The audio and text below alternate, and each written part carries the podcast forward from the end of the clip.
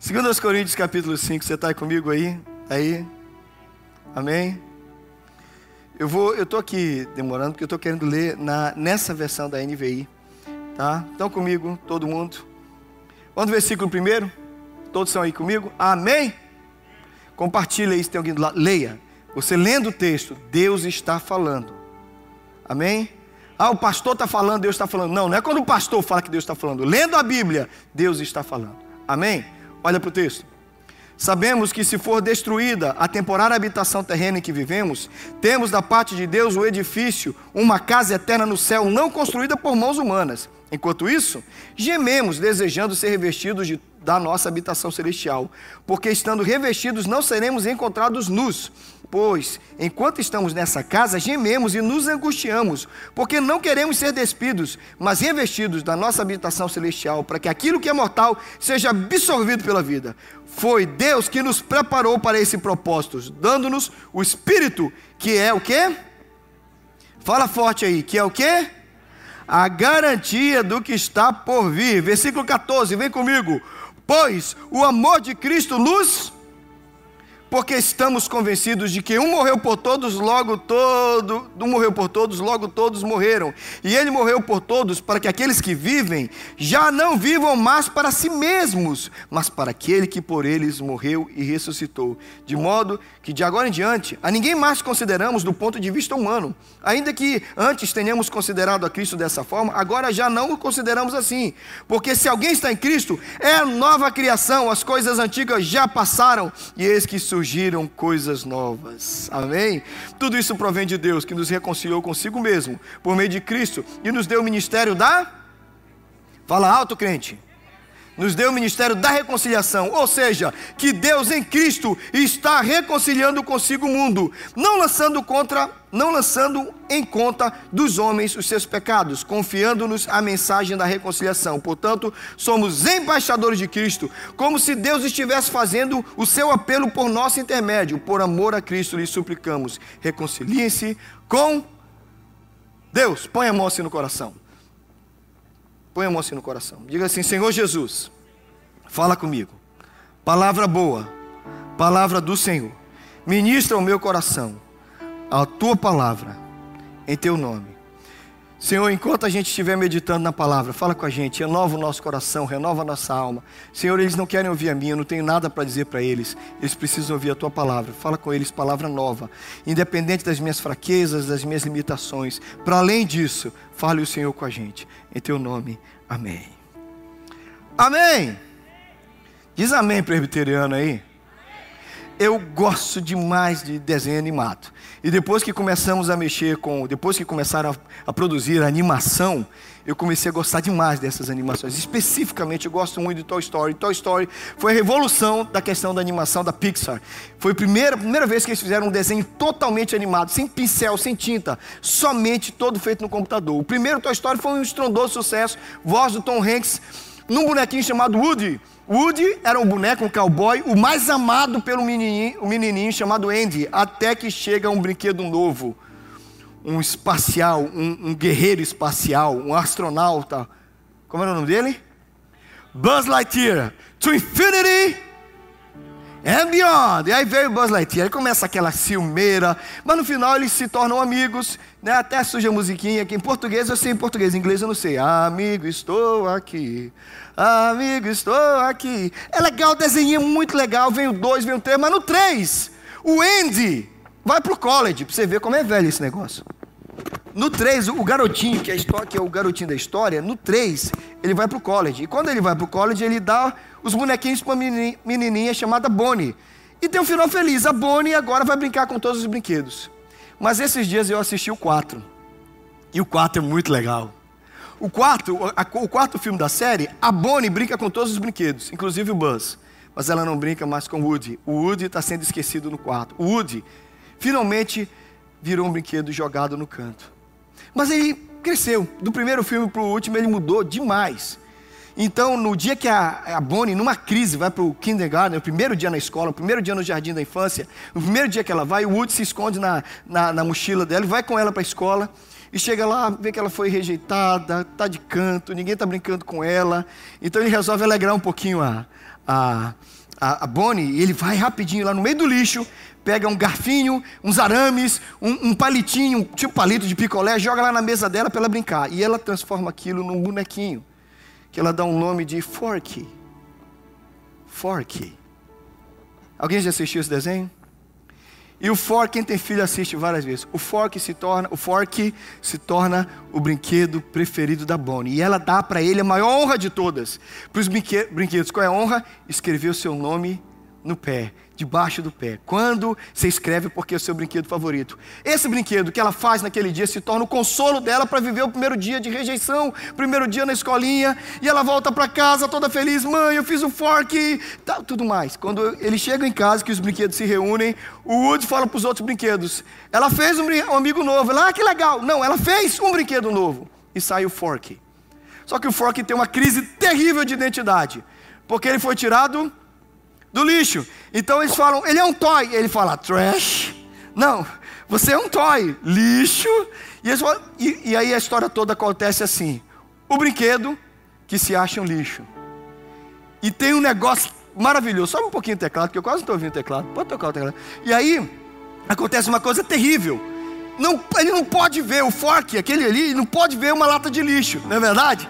Toda hora ele lixo, trash, trash comecei a assistir o filme. Nessa hora o filme parou de fazer sentido para mim. Pelo menos como desenho animado. É começou a mensagem de Deus para mim. Que eu comecei a pensar em alguém que foi tirado do lixo. Pó e cinza. Que foi amado e que foi feito favorito e amado pelo Criador. Mas que não importa o quanto eu seja amado, parece que o lixo me chama. Durante toda a primeira parte do filme, aquele bonequinho não pode ver uma lata de lixo que ele trash.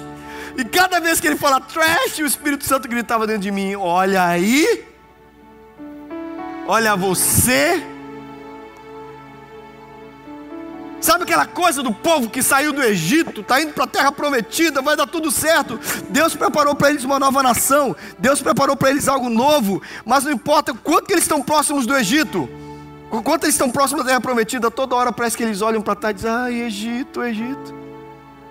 Deus pega você, muda a sua vida, faz de você uma nova criatura, mas parece que a gente namora com o pó, a gente namora com a cinza, a gente namora com aquilo que a gente foi. O tempo inteiro Deus falou comigo naquele bonequinho, amado pela sua criadora, mas ainda apaixonado pela lata de lixo. E aí Deus começou a falar comigo sobre a nossa identidade a minha identidade e a sua identidade. Você entende quem você é? Você compreende quem você é em Jesus Cristo? Você entende que estar em Cristo é a maior honra que existe. A maior honra, querido, não é morar numa casa bonita, não é morar nos Estados Unidos, não é, ter, não é, é ter cidadania americana. A maior honra, querido, é você ser alguém que está em Cristo. E quando você está em Cristo, você sabe. Você sabe, você está em Cristo, Ele é o Senhor da sua vida, Ele é o teu Salvador, pronto, tudo muda. Se você está em Cristo, você sabe que algo é diferente. E aí Deus é aquele que faz aquilo maravilhoso. Deus é o Criador, Ele é aquele que cria em você, Ele faz de você uma nova criatura. Estar em Cristo e acontece o que a gente chama de novo nascimento, não é isso? Você nasceu de novo, você era lixo, mas agora você é a imagem de Cristo. Cristo faz de nós uma nova criatura. Só Ele pode fazer. Só Deus cria do nada. Só Deus tem o poder de criar, o, criar as coisas do nada. Tudo que a gente cria é do que já existe. Ninguém pode dizer assim: eu criei um carro. Você não criou um carro, você pegou o metal que já existia na natureza. Você pegou a borracha, que é o derivado de alguma coisa que sai da seringueira. Tudo que você faz, vindo que já existe, mas Deus não. Tem uma palavra que eu não vou tentar falar em inglês, mas em português gente fala ex nihilo. Significa que Deus cria do nada. A expressão latina para Deus é o único que cria do zero, do nada. Do nada Deus criou o universo. Ele é o Criador, Ele é o único Criador que cria do nada. E Ele criou você, Ele fez de você uma nova criatura. O dia que você encontrou com Jesus, o dia que Jesus te salvou, te encontrou, te restaurou, te trouxe para Ele, Ele fez de você uma nova criação e nos tirou do lixo, onde a gente vivia, e fez de nós seus filhos. Por isso a gente rompe com o passado, as coisas velhas passaram, nós estamos diante de novas coisas. Eu quero convidar você a acertar a sua vida. Você precisa entender quem você é em Jesus. Porque assim como aquele garfinho, que agora era um brinquedo, tinha uma crise de identidade, eu acho que a gente de vez em quando vive essa crise de identidade. Embora nós saibamos que estamos em Cristo, em Cristo e somos uma nova natureza, temos uma nova natureza, somos uma nova criatura, ainda assim a gente briga com as coisas do passado. E o trash parece que chama a gente. Então a gente tem que entender o que Paulo fala em 2 Coríntios capítulo 5. Amém? Você pode ler comigo alguns textos? Vamos ler juntos? Você pode erguer a sua voz? Lê comigo o início do texto de 2 Coríntios, do 2 até o 4. Vamos lá? Enquanto isso, gememos, desejando ser o quê? Revestidos habitação celestial, porque estando vestidos, não seremos encontrados nus, pois enquanto estamos nessa casa, e nos angustiamos, porque não queremos ser despidos, mas revestidos da nossa habitação celestial, para que aquilo que é mortal seja. Olha para cá, isso aqui vai ser tomado pela glória. Isso aqui é provisório. Deus tem novo, novo corpo, corpo ressuscitado, corpo, corpo ressurreto. Deus tem isso para nós. Amém? E nós sabemos que a eternidade prepara para nós sermos semelhantes a Jesus. Por agora, eu sei de uma coisa, isso que você tem que entender para você entender a sua identidade. Primeira coisa que Paulo está dizendo para nós: eu sou uma nova pessoa, eu sou uma nova criatura, eu tenho uma nova identidade em Cristo, mas ainda não sou plenamente aquilo que eu fui escolhido para ser. A teologia chama isso da crise entre o já e o ainda não. Eu já sou salvo em Jesus. Eu já sou salvo por Cristo. Ele já me chamou para a eternidade. Se você teve um encontro com Jesus, se você recebeu Jesus como Salvador da sua vida, você é uma nova criatura. Mas você ainda não está pronto, você ainda não está pleno, você ainda não está completo. Mas eu tenho uma boa notícia para você. O que o texto diz, se você prestou atenção lá na frente, o texto vai dizer bem ali no versículo, no versículo 2, que nós recebemos, desculpa, no versículo 6, que nós recebemos o Espírito Santo que está em nós e é Ele que vai agir em nós. Olha para cá, querido. Deus é o Pai, Cristo é o Salvador, Jesus Cristo é o nosso Salvador, e o Espírito é o santificador. O Espírito Santo vem morar em nós com uma função, com um trabalho maravilhoso, transformar a nossa vida. E Deus olhou para você e decidiu que ele decidiu em Filipenses capítulo 1, versículo 6. Eu estou bem certo que aquele que começou a boa obra em vós é fiel para completá-la. Olha para mim. Deus olhou para você e esfregou as mãos e disse assim: "Vou trabalhar nessa vida" e Ele está trabalhando pesado. E Ele tem um alvo: fazer você semelhante a Jesus. Nós somos esse brinquedinho lá, do, como estou usando a metáfora, tirado do lixo, mas amado, protegido e guardado. E agora nós temos vida e somos moldados à imagem de Cristo. E um dia nós seremos semelhantes a Jesus. Esse é um projeto de Deus para você. Esse é um projeto de Deus para nós. Amém? E o Espírito Santo não vai sossegar enquanto ele não terminar a obra na sua vida. Terminar a obra na sua vida. Eu tenho desconfiança que Deus gosta de gente complicada. Eu tenho desconfiança que Deus gosta dos piores pecadores, das pessoas mais complexas e estranhas, para pegar esse tipo de gente e transformar em seu servo e sua serva. Você já pensou nisso? Você já pensou que você não foi escolhido porque você era o mais bonitinho da sua casa? Eu também não. Você não foi escolhido porque você era o mais santo, o melhorzinho, o que era mais fácil de santificar. Não, não, não. Deus escolheu você porque você é complicado. Mas a glória vai ser toda dele.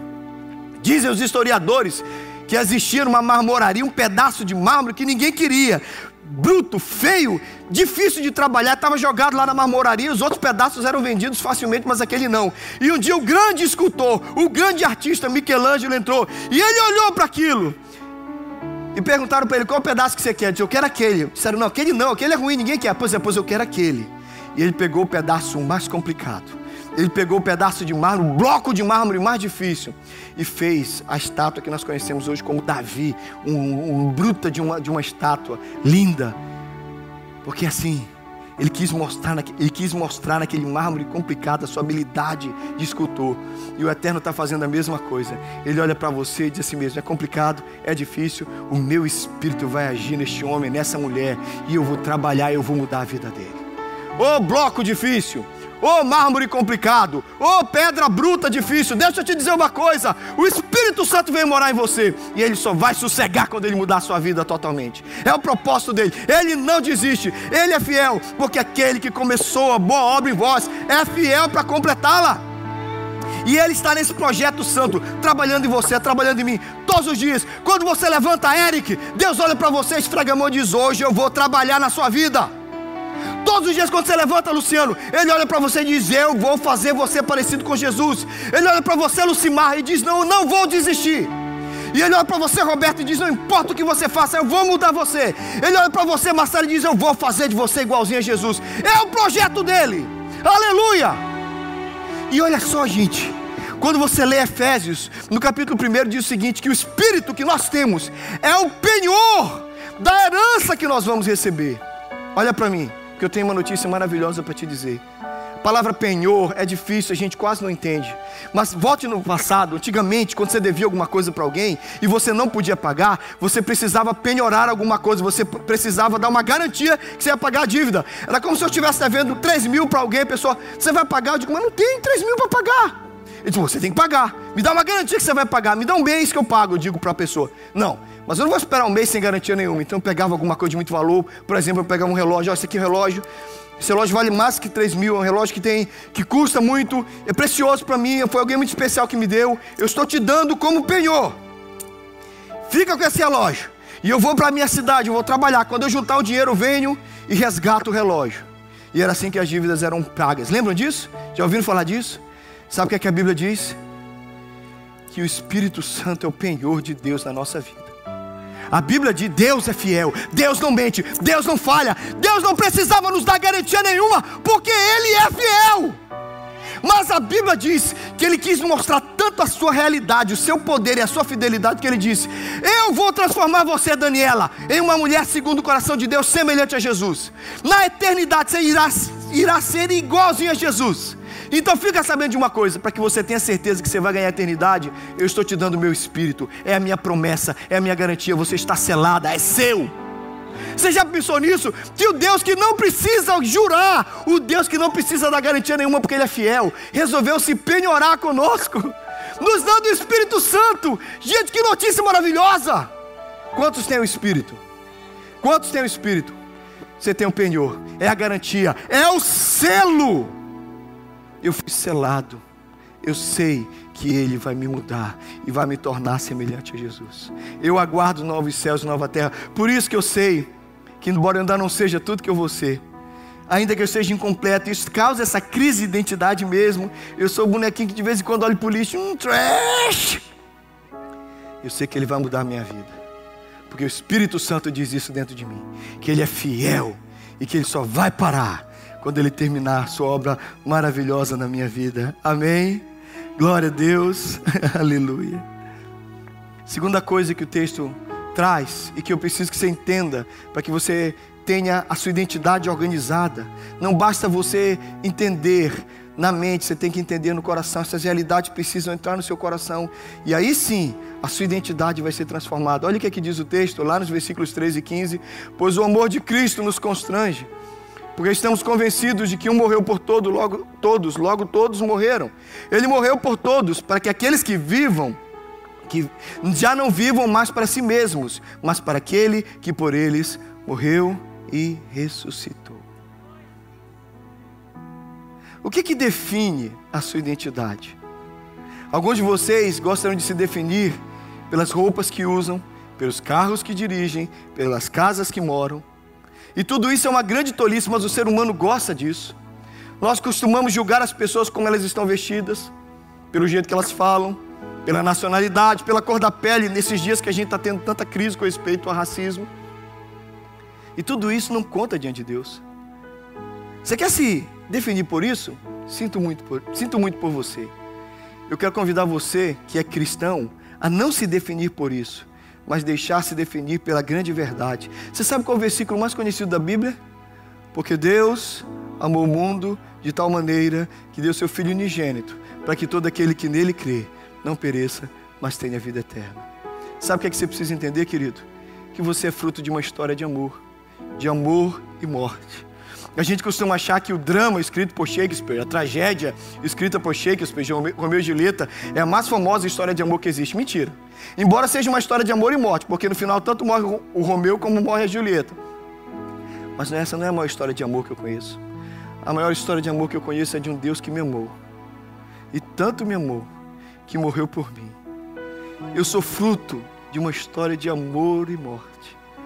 Dizem que quando a primeira Bíblia estava sendo impressa, logo depois que foi inventada a prensa, logo depois que foi criada aquela possibilidade de fazer várias cópias, a prensa, como a gente, hoje a gente conhece, a gente usa impressora, mas ninguém tinha isso naquela época, tudo era copiado à mão, mas quando foi criado a imprensa, quando foi feita a primeira Bíblia, a menina que limpava aquela, aquela, aquele lugar de impressão, aquela gráfica, ou pelo menos o, a precursora de uma gráfica, ela achou um pedacinho de papel. E aquele pedacinho de papel ela achou, leu e guardou no coração. E aquela menina era muito depressiva, ela era muito para baixo, ela era muito triste. De repente a vida dela mudou absurdamente, radicalmente, ao ponto da mãe chegar e dizer assim: Por que você mudou? Por que você está radiante? Por que você está tão feliz? Por que parece que seu rosto brilha agora? Ela disse: Eu achei uma coisa. Ele então arranca um pedacinho de papel e diz: Olha, mãe, olha o que eu achei ali debaixo do papel que sobrou, de uma impressão que deu errado. Olha, estava escrito em alemão porque Deus amou o mundo de tal maneira que deu. E ali o papel rasgava, ali o papel cortava. E a mãe dela disse: Deu o que? Ela disse: Eu não sei, porque eu não tenho resto. Mas desde que eu pensei que Deus pode me amar tanto ao ponto de dar alguma coisa por mim, meu coração se alegrou. A menina não tinha nem encontrado a parte mais importante do versículo que Deus deu Jesus. Mas o fato dela entender que Deus amou ao ponto de dar, mudou a vida dela para sempre. A gente precisa entender isso. Uma vez eu estava pregando para missionários. Eu estava falando sobre o projeto de Deus. Deus tem um plano para a sua vida. Deus te criou com um propósito. Eu acabei de pregar e um rapaz veio e me procurou e disse: Pastor, tudo que você disse é muito lindo, mas não se aplica a mim. Deus não me escolheu. Deus não tem um propósito na minha vida. Eu disse: Por quê? Aí ele começou a contar a história dele, pastor, eu sou fruto de uma noite de sexo. Meu pai e minha mãe não se conheciam e depois daquela noite eles nunca mais se encontraram. Dois adolescentes irresponsáveis resolveram transar. Eu sou fruto de uma noite de uma transa irresponsável, inconsequente de dois adolescentes. Eles nunca mais se encontraram. Minha mãe disse que se um dia ele encontrar com meu pai na rua é capaz de nem, nem reconhecê-lo. Eu sou um acidente. Eu sou um erro. Não me tenta desse jeito. Eu olhei para ele, meu filho, você não entendeu nada. Naquela época, na minha igreja, a igreja que eu pastoreava, tinha pelo menos três mulheres que não conseguiam engravidar, nem com tratamento. Eu olhei para ele e disse: Você tem ideia de quantas mulheres querem dar luz e não conseguem? Você tem, mulher, tem ideia de quantas mulheres, quantos casais choram por filhos e não têm? Gastam rios de dinheiro em clínicas de fertilização e não conseguem ter filhos? Você tem ideia? Ele disse: daí o que isso quer dizer? Isso quer dizer que quem dá filho é Deus. E se Deus não abre a madre, a, a madre não abre. Se Deus não dá filhos, ninguém vai ter filhos. Você só tem filhos porque Deus quer. E quando Deus decide que vai nascer, vai nascer. E quando Deus não quer, não nasce. Eu tenho uma amiga que a mãe dela um dia falou numa crise de ira: Eu tentei te abortar três vezes, você nasceu de teimosa. Ela já respondeu na mesma: Não, eu nasci porque Deus tem um propósito na minha vida.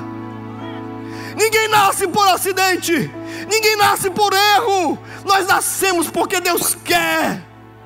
Até o rei adúltero, pecador Davi, indo para a cama com a adúltera da Batseba, Deus quis um filho. E Salomão só nasceu porque Deus determinou que tinha que ser assim. Então cuidado para você não chamar ninguém aí de acidente. Nenhum de vocês são acidentes. Você só nasceu porque Deus te amou antes da fundação do mundo em Jesus quando eu falei aquilo para aquele rapaz, ele começou a chorar, e ele entendeu, e eu espero que você entenda. Que antes de nós nascermos, antes de nós estarmos mesmo no ventre da nossa mãe, Deus nos amou, Deus nos escolheu em Jesus, e Ele resolveu morrer por nós. Isso deveria resolver a nossa crise de identidade, porque se ninguém mais te ama nesse mundo, Ele te ama, e Ele resolveu morrer por você. E se ninguém mais te valoriza nesse mundo, ele te valoriza. Isso deveria mudar a nossa vida. A morte de Cristo não somente nos dá uma nova vida, mas nos define. A partir do momento que você entende que você foi marcado pela morte, você é fruto de uma história de amor e morte. O amor de Cristo te alcançou e a morte de Cristo te marcou para você morrer para você mesmo e ser uma nova criatura. Amém? Aí você pode dizer, como Paulo: não sou mais eu quem vive, Cristo é quem vive em mim.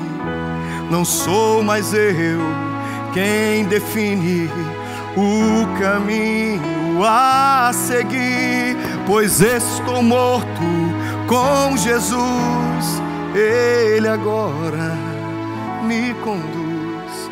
Não sou mais eu quem vive, Cristo é quem vive em mim, e por isso não existe para mim condenação, pois fui livre do pecado, recebi o seu perdão, deu-me a carta de alforria, liberdade, vida e alegria. Não sou mais eu quem vive, não, não sou mais eu quem vive, não sou mais eu quem vive. Cristo é quem vive em mim.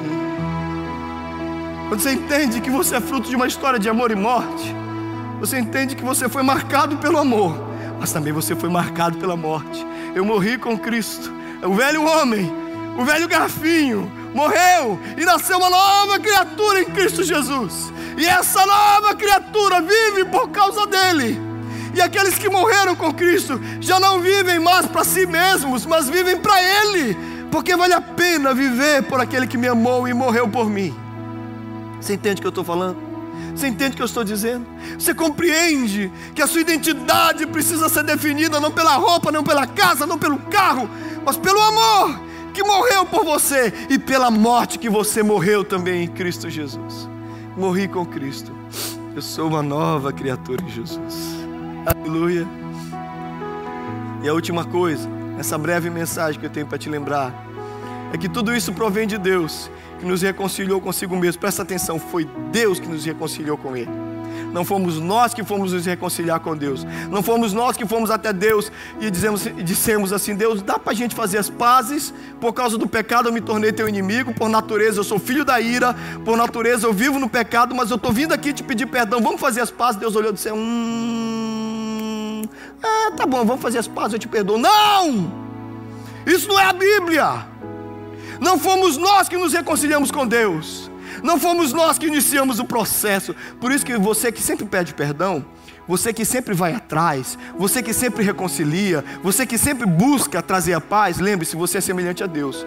Porque o orgulhoso, a orgulhosa, aquela pessoa que nunca pede perdão, que nunca reconcilia, é o homem pecador, miserável, insistente e stubborn, teimoso no seu pecado. Mas o Deus amoroso, o Deus humilde, que podia nos lançar todos no inferno, Ele inicia o processo de reconciliação. Olha que lindo! Não foi você que reconciliou-se com Deus, foi Deus que nos reconciliou consigo mesmo por meio de Cristo e nos deu o ministério da. Fala aí, Kate, estou lendo aqui, bora! E nos deu o ministério da. Lê lá, meu Kate, vamos lá. Somos. Eu estou bem aqui, ó. Vamos ver se vocês conseguem. Somos como se Deus por amor de Cristo, lhe suplicamos, reconcilie-se com Deus. Agora sim, a Bíblia é para ser lida. Olha aqui, irmão! Deus fez uma coisa maravilhosa que você já conhece de uma outra forma. Quantos aqui nasceram no Brasil? A esmagadora maioria. Quantos vieram para cá com mais de 15 anos? Você aprendeu uma coisa: ser tirado do seu país e migrar para outro país é um negócio muito doido. Não adianta, você pode assistir quantos vídeos de YouTube tentarem te falar. Não é fácil. Só quando você experimenta a loucura que é mudar de um país para outro. Não é verdade? É muito doido, é muito estranho. Mas eu sei de uma coisa. Você experimentou isso uma vez, quando você saiu do Brasil e veio para cá. Mas quando você foi salvo, você experimentou algo muito mais radical.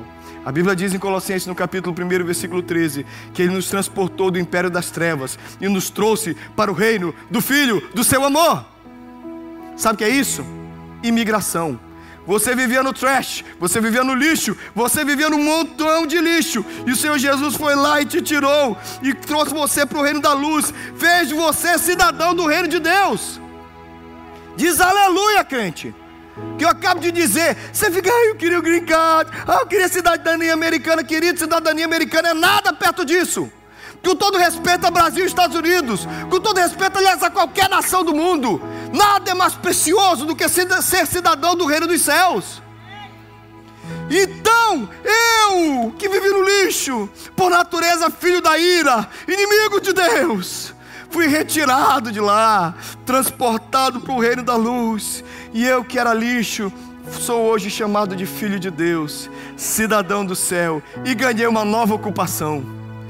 Quase ninguém que vem do Brasil continua fazendo a mesma coisa aqui, não é verdade? O que você fazia no Brasil, você mudou de profissão aqui, não é?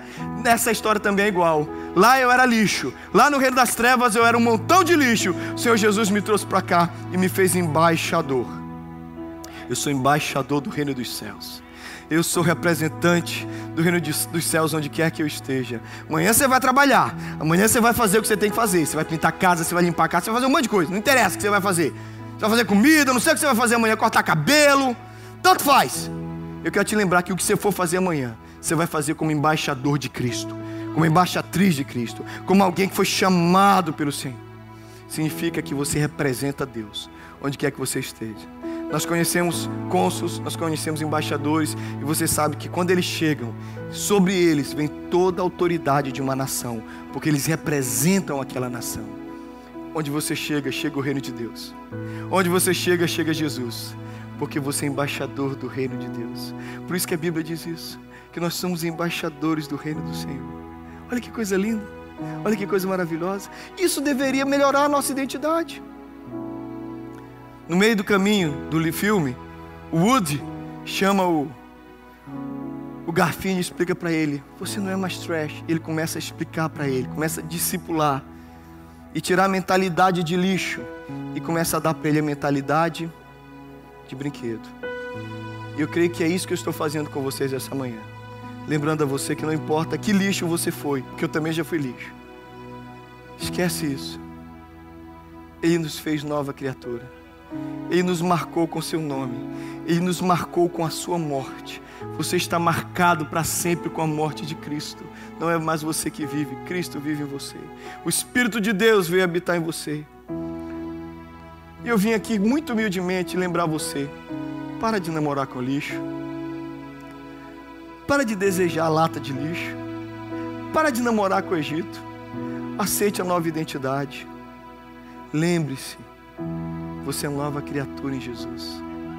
E quando você entender que você é um novo cidadão, novo cidadão não, não é citizenship americana, você é cidadão do reino de Deus. E você é embaixador de Cristo. Você vai viver como um sujeito que eu, que eu conheci numa cidade pequena que eu morei. Um negro foi conhecido como o grande beberrão da cidade, que nem a história do Joey que eu contei semana passada. Mas esse sujeito teve uma obra transformadora na sua vida, se transformou um crente da Assembleia de Deus daquela cidade. Mas ele não somente se tornou um crente, aquele sujeito vivia andando e cantando por onde ele passava. A cidade inteira conhecia aquele sujeito, porque de longe, duas quadras de distância, você ouvia alguém cantando, e ele era cantando com aquele vozeirão, e se você olhasse para ele cantando, ele olhava e cantava para você, e cantava evangelizando cantava os hinos. Ele era conhecido em toda a cidade, porque ele era um grande testemunho que Deus muda as vidas. Porque ele tinha sido um bêbado, perigoso, nojento, era lixo. Mas Deus ama os lixos, que você e eu fomos. E hoje ele é um servo de Deus. E por onde ele andava, ele caminhava como embaixador de Cristo. Isso é mudança. Isso é ser nova criatura. A boa notícia que eu tenho no final da mensagem para você é que Deus não vai desistir até fazer você semelhante a Jesus. E a certeza que eu quero te dar que você foi marcado pela morte, marcado pelo amor. E agora, como cidadão do reino dos céus, do reino da luz, viva como embaixador de Cristo. Isso define a sua identidade. E que todo mundo amanhã de manhã, quando você for trabalhar, veja em você o embaixador, a embaixatriz do reino de Deus. Feche os olhos. Não sou mais eu quem vive, Cristo é quem vive em mim. Não sou mais eu quem define o caminho a seguir, pois estou morto com Jesus, Ele agora me conduz. Não sou mais eu quem vive, Cristo é quem vive em mim.